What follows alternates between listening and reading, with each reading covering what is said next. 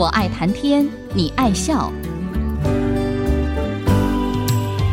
听主持人刘炯朗校长以深厚的学养、浓厚的人文关怀，谈笑间分享教育、科技，注入人文活泉。欢迎收听。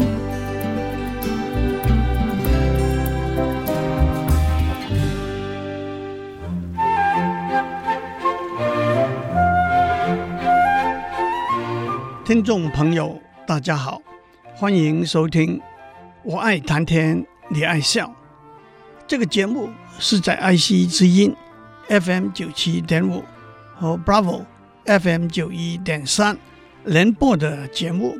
我是刘炯朗。近几年来，人工智能是一个风起云涌，引起了许多广泛的讨论。和深入的研究的题目，这几个月来，我也跟大家讲了一些和人工智能有关的内容。让我为大家重复一下我讨论的大纲。首先，我把智能定义为从记忆、知识，透过了解、推理、想象和判断来解决问题和对环境。做出适应的能力。接下来，智能行为就是智能外在的呈现。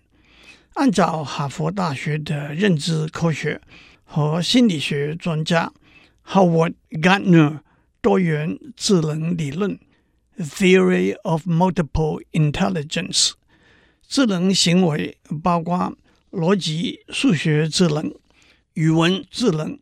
空间智能、肢体动作智能、音乐智能、人际智能和自然观测者智能。接下来，什么是人工智能呢？我认为目前一个合理的定义是用电脑来模拟人类外在的智能行为。让我强调这个说法里头三个重要的观念：第一，我用“目前”这个词，因为随着科学和技术极端迅速的进步和发展，未来的人工智能的定义是难以预测的。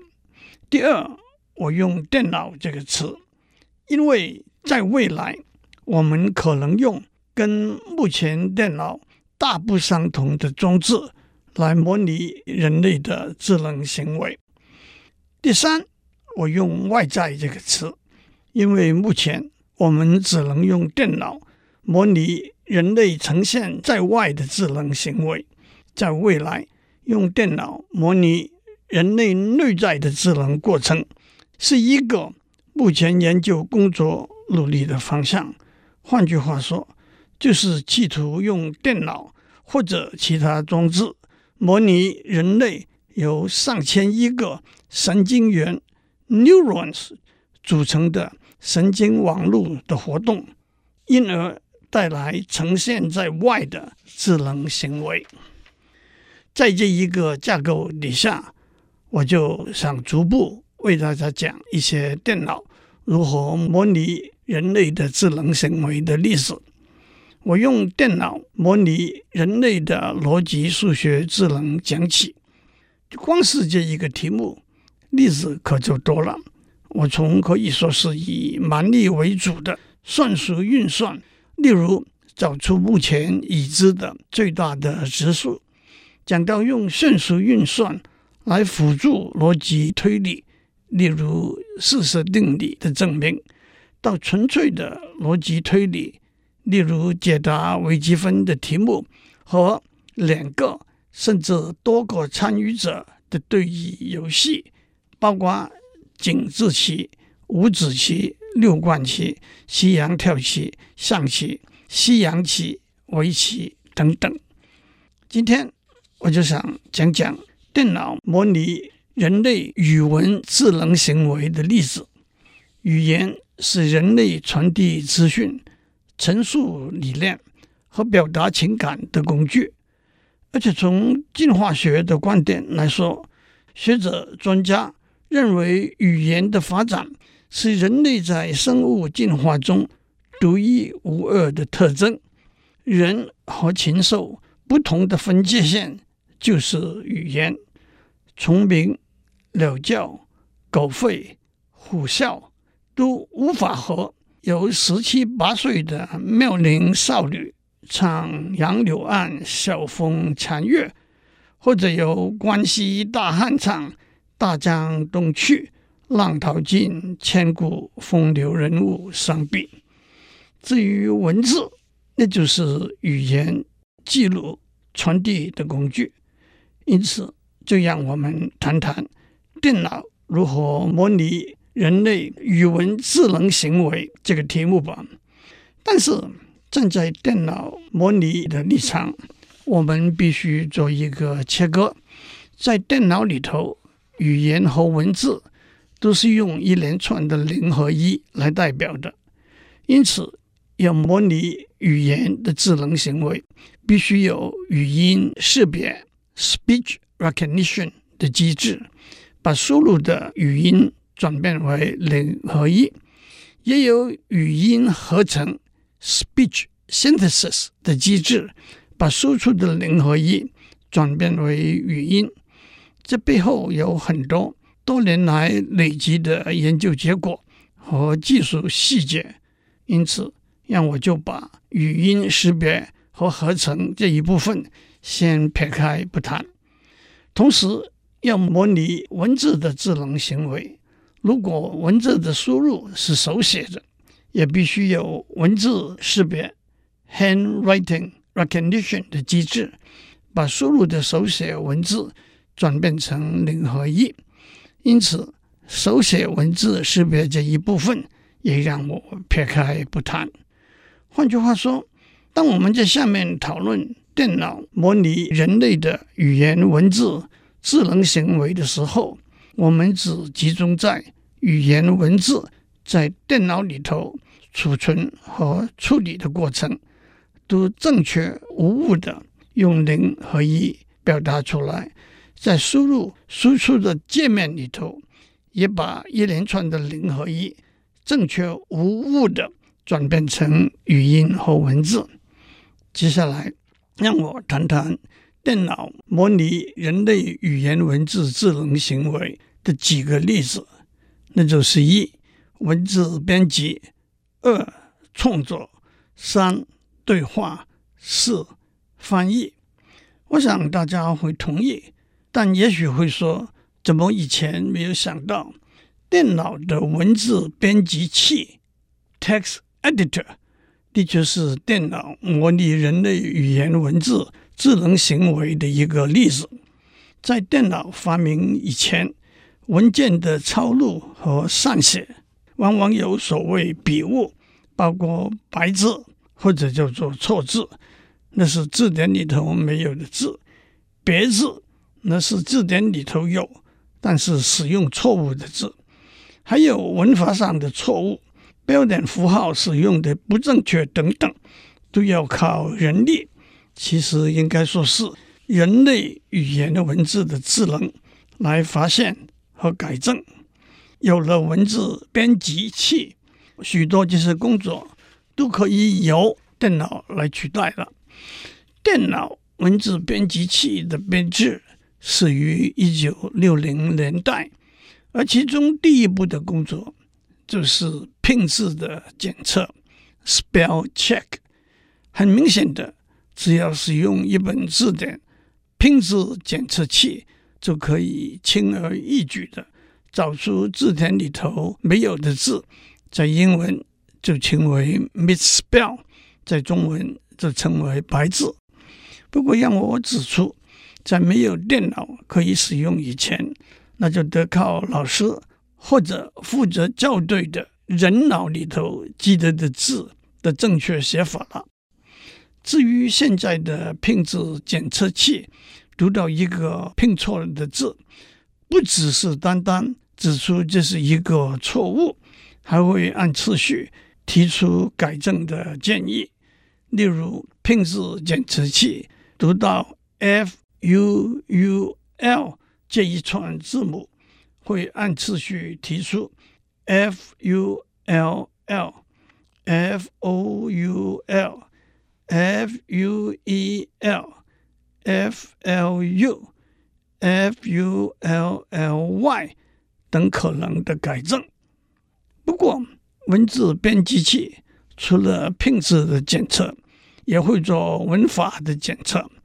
文法的检测的基本观念是，检测器中储存了许多文法的规则，因此可以把输入的文件中违反了文法规则的地方指出来。让我举几个例子，这些都是现在的文字编辑器检测的结果。例如，输入的文字是 He buy a orange，而且全部是小写。编辑器检测的结果是拼字错误一个，因为输入的 he 的 h 应该是大写。文法错误两个，by 应该是 buys，a orange 应该是 an orange。又例如，He attend an university。编辑器检测的结果，文法错误两个，应该是 He attends a university。又例如，He buy an orange and two apple。编辑器检验的结果，拼字错误有两个，he 的 h 没有大写，orange 拼错了，应该是 orange。文法错误有三个。buy 应该是 buys，a orange 应该是 an orange，two apple 应该是 two apples。正确的句子是 He buys an orange and two apples。文字检测器也会做标点符号的检测，例如输入的文字是 I came, I saw, I conquered。文字编辑器会加入逗号，comma，I came，comma，I saw，comma，I conquered。我们先休息一下，待会再回来。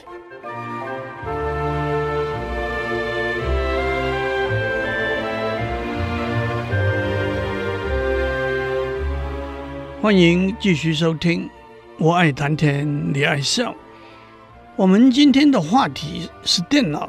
如何模拟人类的语言文字智能行为？我要讲几个例子。第一个例子是我在上面讲的文字编辑 （text editing）。我相信每一位听众都使用过文字编辑器 （text editor），也往往会把它看成一个简单的小工具，很少注意到它的功能。的确和一位好的语文老师有很多相像的地方，它会改正和改进我们编写出来的文件。让我指出，现代的文字编辑器除了像字典一样有检测拼字正确的功能，像一本文法书一样有检测合乎文法规则的功能之外，往往还有提供可以使用的同义字、词、句的功能，有按照一个文件的内容从上文下理检测，甚至推测字和词的正确使用，这往往需要庞大的资料库和统计数据。一个大家最熟悉的例子就是智慧型手机的。